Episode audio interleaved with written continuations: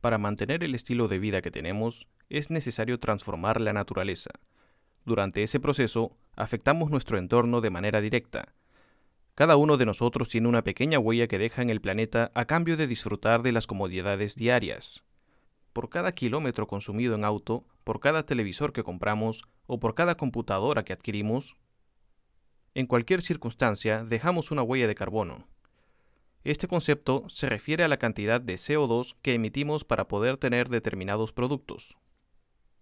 El saber cuánto CO2 producimos como individuos y familias nos permite tomar conciencia de nuestra responsabilidad para generar menos huella de carbono, y con ello tratar de mejorar la situación con respecto al efecto invernadero, fenómeno que genera un incremento en la temperatura global, contribuyendo al cambio climático de una forma importante. Un ciudadano latinoamericano podría producir, en promedio, cerca de 4 toneladas de CO2 anualmente. Si lo multiplicamos con la cantidad de habitantes de un país entero, las cifras se vuelven preocupantes. Con esta cantidad de emisiones por individuo, esta persona debería sembrar al menos 13 árboles al año, e incluso bajar la ingesta de carne a la semana, puesto que también genera una huella de carbono.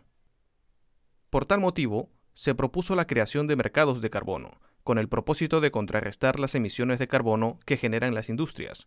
Por ejemplo, a determinada cantidad de gases CO2 producidos, una empresa tendría que compensarlo con la reforestación de árboles. Esto ayudaría a alcanzar las metas del Protocolo de Kioto firmado en 1997 para reducir las emisiones de gases de efecto invernadero, el sistema de compensación que supone el mercado de carbono es un intento por cuidar el planeta. Nuestros hábitos y estilo de vida tienen que cambiar si queremos ser responsables con el medio ambiente.